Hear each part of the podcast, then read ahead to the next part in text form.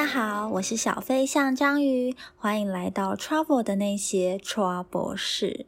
今天要分享的主题依然是缅甸的 Trekking 之旅最终集。不过在进入主题前，我想要先聊一下收听的部分。啊，因为现在已经是第五集了嘛。老实说，我一开始并没有抱着很大的期望说有人会听，因为我自己都觉得茫茫 Podcast 海中，要听到这个频道真的是有点难。而且在我上传了第一集之后呢，我自己都觉得搜寻很困难。但没想到，虽然听众不多，但居然真的有收听的数字。一开始我还以为这些数字都是我自己按的，因为他第一次上传都会寄信来嘛，然后我就会去每个平台看一下，然后我就想说，那这些数字应该就是我自己按的。没有想到，我看了一下后台的听众分布，才知道说，原来是真的有人在听啊！而且比较惊奇的是，居然有海外的听众，而且还美国居多。真的是吓到我了，但但是是开心的惊吓。嗯，虽然说我也不知道这些人是不是不小心按到的，还是真的有点进来听，但我在这里还是要说声感谢，谢谢你们的聆听，然后听我说一些当年勇的事迹。嗯，我也不知道之前收听的这些人还会不会再继续听到我这一集，但无论如何，我还是希望透过这一集呢，表达我的感谢，谢谢你们哦。如果你们真的觉得还不错的话，那当然还是希望你们能够继续收听。那我们就废话不多说，还是直接进入到主题吧。那在开始之前，照例做个声明：这个频道所有分享的事情都是真实发生在我或者是同行旅伴身上的事，但是因为年代久远，所以细节有些记得不是那么清楚。那这一集呢，加上我英文没有那么好，所以我就我的记忆和认知来跟大家做分享。重点是因为我这个频道就不是要分享旅游资讯，所以如果真的需要汲取其中的资讯，或是疫情开放后要到这些地方旅行，请务必要先核实哦。那么我们就赶紧进入到缅甸 trekking 之旅的最终章吧，待会见。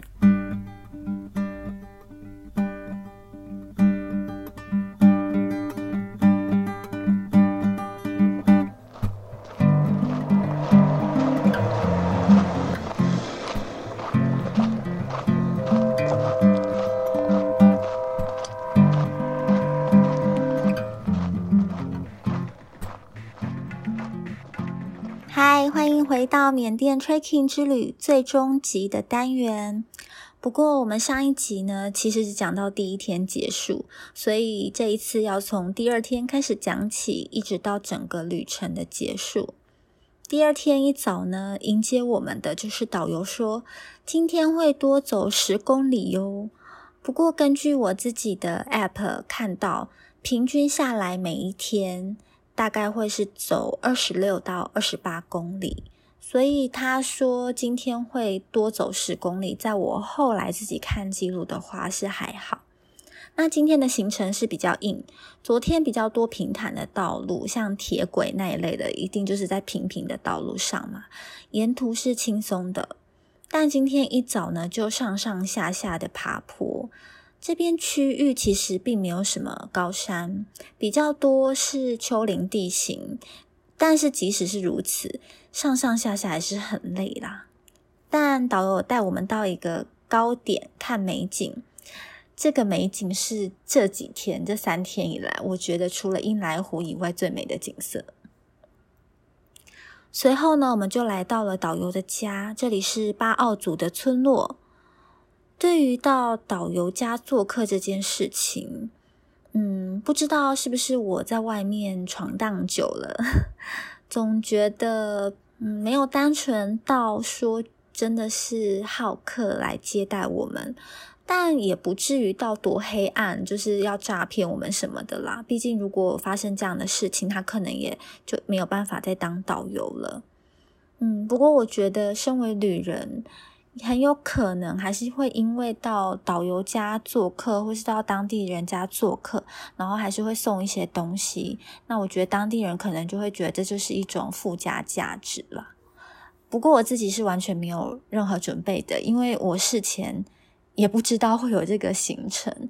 当然事前知道，我可能嗯就是要准备，可能也是准备一些。具有台湾特色，或者是觉得可以跟少数民族交流的东西。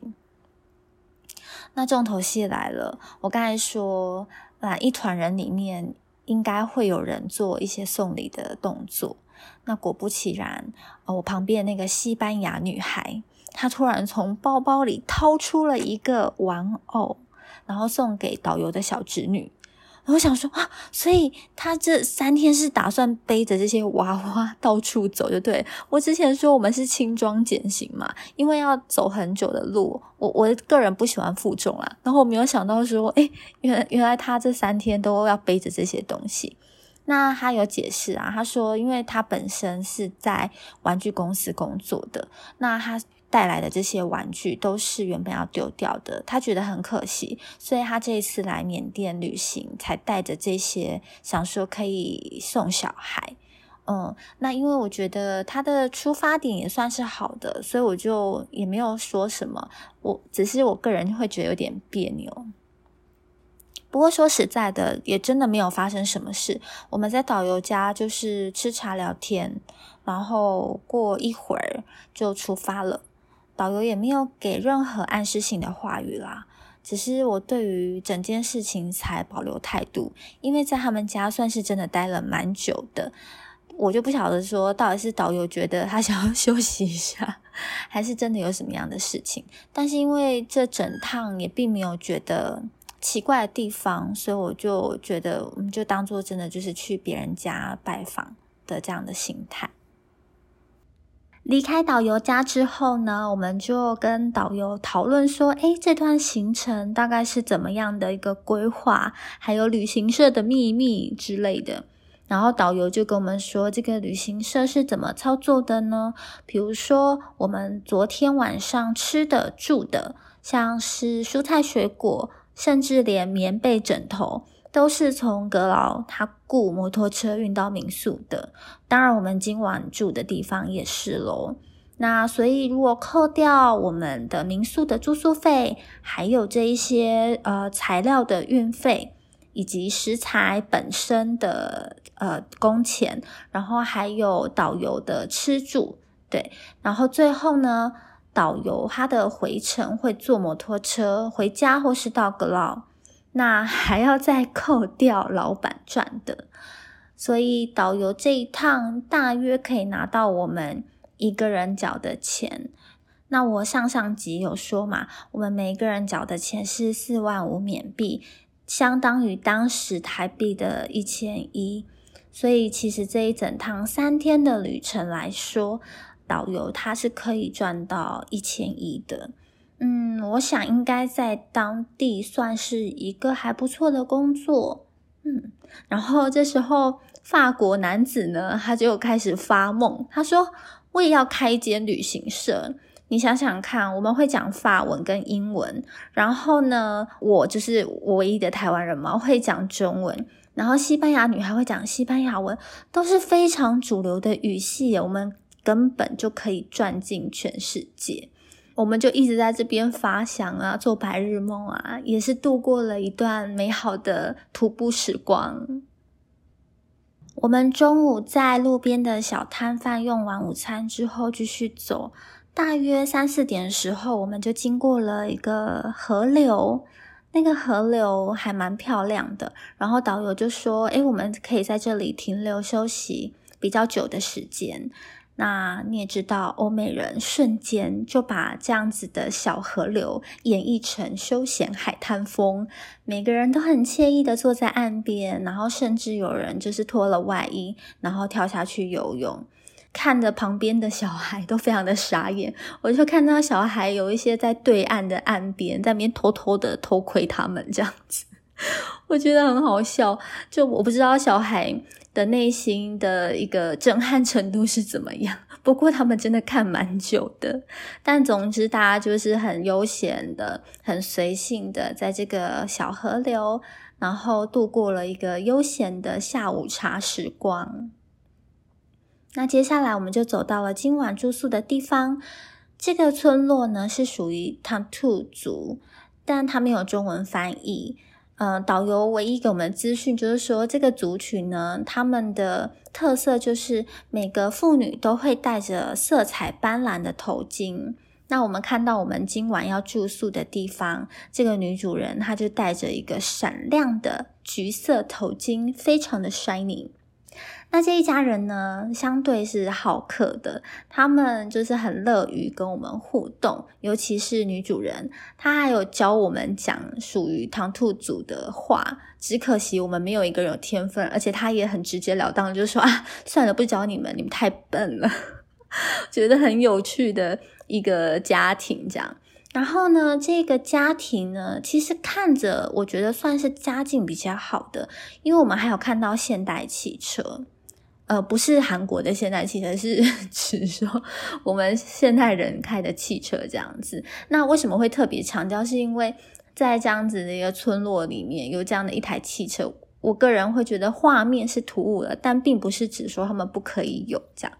那他们是说他们的小孩都长大了，然后在外面工作。呃，所以家境上面呢还算过得去。那也因为喜欢跟我们这些旅人啊聊聊天啊打交道，所以就也做起了这个接待的工作。那觉得他们其实两个老人家。好像过的日子也不错，只是说女主人说，哎，他的那个老头儿，他是眼睛是全盲的，看不到，所以他们两人就待在原本的家里面这样子度日子。但我从女主人的呃交谈当中，会觉得她其实蛮乐观的，然后我觉得她把日子也过得很不错。但是呢，这个房子跟汽车看起来都不错，对不对？可是。那个厕所和浴室的部分，我只能说完全没有这个部分，好吧？其实厕所是有，但厕所它其实就是在户外，然后它有用铁皮搭了一个，嗯，算是一个地方把它盖起来，然后你要上厕所的话就去，而且我有点忘记是不是没有灯，然后浴室的部分可以说是完全没有，它就是在。住家旁边的屋檐下摆了一个小椅子，然后椅子上面就有一个水盆，然后旁边就有两个水桶吧，所以理所当然这也是在户外。然后如果你要洗澡的话，就必须要在这样子的一个户外的状况下冲水。嗯，所以呢，今天晚上就是傍晚下那个太阳下山前，完全没有人提到。要洗澡这件事情，而且因为我们今天一整个下午都在小河流度过，所以呢，大家就理所当然的不去提有洗澡这一趴。然后虽然我下午没有下水，可是我想说没关系，一天不洗澡真的没什么。所以呢，这个部分我们今天晚上就是一个大家都没有洗澡，然后有着丰盛的晚餐来度过今晚。不过呢，在我们用晚饭前，其实还有发生一件事情，就是我写在标题的这件事情，在还没有用晚餐前，然后太阳还没有下山前，因为我们都不洗澡嘛，所以呢，我就在外面晃乱晃，然后我就遇到了，就是西班牙女孩，她也自己一个人在村落里面乱晃。然后就看到他手里拿着他还没有送出去的娃娃，他说他大概带了三个，所以他今天给导游的侄女一个，他其实还有两个。可是那个村落有点冷清，他基本上没有遇到什么小孩，他就很苦恼着，就是要怎么把这些东西送出去，因为他其实也不想要带回去嘛。我就想说，都遇到了，我就跟他一起走，但我我。之前有讲嘛，我觉得其实送礼物是无可厚非的，但是基于什么原因，还有动机跟怎么送，我觉得其实都是很值得去探讨的一件事情。所以他就是这么直截了当、简单粗暴的要送这件事情，我还是有一些呃存疑吧。对，但是我还是跟着他走了，因为我有也是有点想知道接下来事态会怎么发展。但是果然令我担心的事情还是发生了。西班牙女孩确实是找到了一个小孩，把他送出去。然后这个小孩呢，他是比较害羞的哦。我前面几集有讲过，就是我觉得比起印度的孩子，缅甸的孩子是相对比较害羞，然后也比较温和。那他送了这个孩子之后，突然有一个妈妈就转身过来，看到他手里还有个娃娃，妈妈就带着小孩冲过来。然后就说我们也要啊，当然我们听不懂他在说什么，但是肢体语言是非常的明显的。他就说我们也要，然后旁边又有另外的小孩，然后那个妈妈就把那个小孩招过来，然后就说快，就是有一种就是再继续要。可是因为那个西班牙女孩她最后只剩下两个，她刚才送了一个她遇到的小孩跟这个妈妈的小孩，她就没有东西，然后就越来越多的小孩围过来了啊。我真的很震惊，想说这个场面有点混乱，然后我跟西班牙女孩就趁乱的逃脱了，因为其实我们也没有办法沟通，就只能跟她说，就真的没有。我就觉得还是相当的震撼吧，对，因为我还是觉得这个举动有相当程度的影响到了当地人呐。但我我其实不敢说影响到底是如何，对，只是我觉得我对于这样的行为，我仍然是持一个保留的态度，但我也不忍去苛责他，然后我也不敢很伟大的说，我们就是什么都不要做，然后我们就是。敬而远之，千万不要过度摄入这个当地人的生活。我们就是要他们这样子完完整整的，然后符合我们对于原始村落或是当地的想象。我也不是这样子，只是我觉得送礼这件事情，或者是说要怎么样去融入，然后还要用什么方式跟动机，我觉得对我来说还是很重要的。这也是为什么这趟旅程当中完全没有携带任何的嗯礼物或是代表性的东西，我就觉得我要就是花钱来 做一个小体验这样子，对，就是没有想要把这些事情上升到什么高度去了，嗯，然后我们两个就这样惊魂未定的回去用餐。吃完饭后，我好像有点肚子痛，所以我就去了那个铁皮临时搭建的像是厕所的地方。那我之后呢，我下一集也会做这个跟厕所有关的主题，因为我在世界各地是上了一些不少奇葩的厕所，希望大家可以期待下一集。但是你们千万就是不要在吃饭的时候听。那我们回来，那我上完厕所就很开心的就回到呃民宿里面休息，等待第三天的来临。第三天一早，终于来到最终章徒步之旅的最后一天。那一早呢，导游走得飞快，我超级气喘吁吁的，想说这赶路也赶得太赶了吧。然后才一个多小时，我们已经进入了英来湖区了，哇！我就觉得好兴奋哦。然后呢，我们在进入这个湖区的时候呢，它是有一个收费处的。那进这个湖区，一人要收十元美金。不过因为已经包含在整趟的旅费当中，所以就不用额外再支出了。但我以为我们已经到了，其实不是的。这个湖区非常的大，导游说还要再走三个小时才会到英莱湖本湖那边。那中间呢，我们有经过一些村落，又又有村落，那是属于巴奥族，就是导游他自己的这个民族。那那边呢，有用竹架搭着一个高塔，那这个竹塔呢，是巴奥族用来祈雨用的。那祈求雨量丰沛啊，谷物丰收等等。那同时，它在没有这个作用的时候，它晚上也是会用来做一个火箭比赛的。我依稀听到可能是跟男子的成年礼有关，但是导游这时候走的有点赶，所以没有介绍的很多。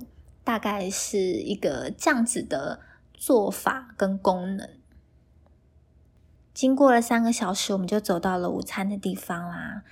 其实可以很明显感受到，今天大家话量都很少，除了导游走路很赶，其实他我们今天就真的是赶路，他基本上没有停下来多解释什么，因为其实就是整个湖区本身嘛。真的就只有路而已，可也没有什么地方可以介绍了。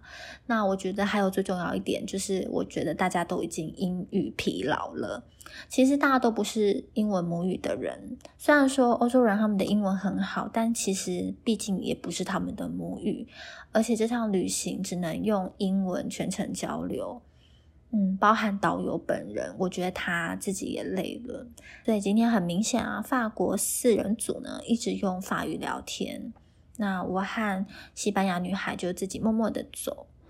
其实我自己在走路的时候是没有特别喜欢聊天，不过我看得出来西班牙女孩有点忍不住，因为我们在这个湖区，我们会遇到很多其他的队伍，大家不论走的速度如何，总而言之就殊途同归嘛。一定会在这个湖区遇到的。然后，当他发现其他的队伍有西班牙人的时候，他会直接脱队跟对方聊了起来哦。不过，因为每个队伍就走的有快有慢嘛，很快的其他队伍走远了，然后西班牙女孩也就落单，她会回来我们的队伍了，然后她就偷偷的 抱怨。说啊，法国人都只讲法语，这样我是不知道法国、西班牙，就是欧洲的各个国家当中，他们有没有一些什么情节？但是我个人是不太清楚，也不太想摄入。但是我回过头来，我自己想，如果我同行的人有会讲华语的。比如说像马来西亚、新加坡啊、中国啊，或是其他会使用华语的地区的人的话，我觉得我肯定也是会忍不住用最熟悉的语言跟这个人讲话。我可能会很想要保持呃沟通的畅通，可是我觉得我应该会忍不住。那我觉得，因为同行的只有我跟西班牙女孩，我们两个的母语跟法语是不一样的，所以会觉得有点闷吧。那我觉得西班牙女孩是一个很热情的人，所以我觉得她会很需要这些沟通。不过我自己在这段旅程当中也有一些心得吧。其实我觉得，不论去过多少国家，保持开放的心去接受当地的人事物，并且理解到彼此的差异跟相同的地方是很重要的。然后包容。学习去理解，嗯，我觉得从别人的回馈或别人的行为模式，其实都可以回到自己本身去看看，说，哎，所以其实我是一个怎么样子的人。然后我觉得用这样子一个心态的话，在异地，即使是一个人，也不会那么的苦闷。好啦，我这一趟旅程好像一直讲大道理，真的很不好意思，谢谢大家听我碎碎念。接下来呢，我们就完全进入了欣赏风景的桥段。这一趟的风景，我觉得真的最美的就是在英莱湖上。我们走着走着，终于来到了搭船的地方，同时也是英莱湖的重头戏。上了船之后呢，我们驶向湖心的话，就会看到最具代表性的风景，同时也代表着这段旅程已经要画上句点了。导游看着我们上船，不知道什么时候他身后已经多了一位摩托车司机，然后大家就很八卦问说：“哎，是不是男朋友啊什么的？”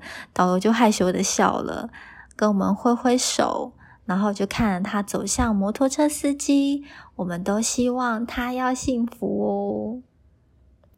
船开始慢慢的驶向了广阔的英来湖，我们看见了明风景。嗯，大家其实可以去搜寻网络上的照片，但我同时也在考虑，我可能会开一个 IG，因为之前那一些集数讲的东西就有点难用照片呈现，但是因为这趟旅程我自己留下了不少的照片，所以我在想说，我肯定会开个 IG，然后把照片放在上面。那我们看到了这个明风景，就是船上的渔夫。单脚撒渔网。当然，我没有拍到非常经典的画面，不过我有录一段影片，然后我自己觉得真的非常的美丽惬意，在湖的中间，然后看着渔夫撒网。有点热，但是又有点清凉。我觉得整个五感来说都是很舒服跟享受的。我也忘了在船上待了多久，船呢渐渐的从开船的地方把我们运向了湖的另外一边，也就是英来湖真正的旅游区。其实如果直接要去英来湖旅游的话，大概不会有绕这么一大段的徒步之旅啦，就是会直接到了英来湖的一个旅游中心。那下了船，大家就互道再见。但其实我们都知道不会再见，这就是旅行。我找到了下榻的旅店，好好的洗了个澡。不过呢，其实我并没有订房间，我真的就是单纯的 把行李送到那个饭店，然后我就跟他们说：“哎，我可不可以就是花钱，然后给我一个房间让我洗澡？其实就是付那个洗澡的钱，因为再过几个小时我就要再搭夜车去其他地方啦，真的是夜车无所不在。这段旅程结束了。”不过，在我心中，我每当回忆起这个旅程，都觉得好像在走了一遍的感觉。其实，纵观这趟旅程，我觉得并没有一些重点景色，嗯，没有特别迷人的风景，但是人文土地却非常的特别吸引我。嗯，其实我蛮想推荐大家去缅甸走走。不过，我想如果对东南亚情势比较敏感跟注意的朋友，应该会知道，今年二月的时候，缅甸的军政府发动政变，把翁山苏基原本用投票迎来的政权又政变给回去了。所以，现在的缅甸是动荡不安的，也曾经被断网，然后阻绝。外界的接触跟关切，所以现在缅甸是什么样子？可能确实是有来一些呃外国的记者来跟我们透露。所以缅甸现在呢要过去不是一件容易的事情，而且也不建议啦，因为不管怎么说，危险的几率还是很高的。那在这边想要在这个战乱的时候。跟大家再讲一个轻松的小故事，回应我在这一系列徒步之旅的第一集的开头。缅甸是一个比较迷信的国家，尤其是军政府，他们呢迷信不能够从女人的内衣下走过，所以呢，缅甸的民众在抗议军政府，或者是说拒绝军政府来袭的时候呢。就有个画面，大家真的可以去网络上找，就是缅甸的民众呢拿女人内衣挂一排，然后让那个军政府的人不敢从下面走过去。我觉得就是又好笑，可是又觉得很讽刺。嗯，这里面包含明星还有性别议题。总之，我觉得缅甸有最复杂的政治环境，可是却有最淳朴的人民，没有特别迷人的风景，却有非常悠久的人文特色。那我想，这就是我对缅甸深深着迷的原因吧。那接下来呢，我可能不一定会再做缅甸相关系列的。那接下来呢？我之后下一集就会做跟厕所 相关的主题，那刚才前面也埋了一个伏笔了，希望大家敬请期待 最奇葩的厕所们。那大家对于这一集或是这一系列的徒步之旅，有没有想要跟我说的呢？欢迎到 Apple Podcast 留言给我。那如果假设我有创立 IG 的话，我会把它放在说明栏，大家可以自行参考。那我觉得网络上也会有很多的照片，不过我确实也是会希望说我把我自己拍的东西放给大家看了。所以呢，就如果真的有这个东西的话，真的有这个 IG 的话。大家也可以在我们的照片下面留言，那就也欢迎大家跟我分享你们的经历。那这一集就先这样子喽，我们下一集见，拜拜。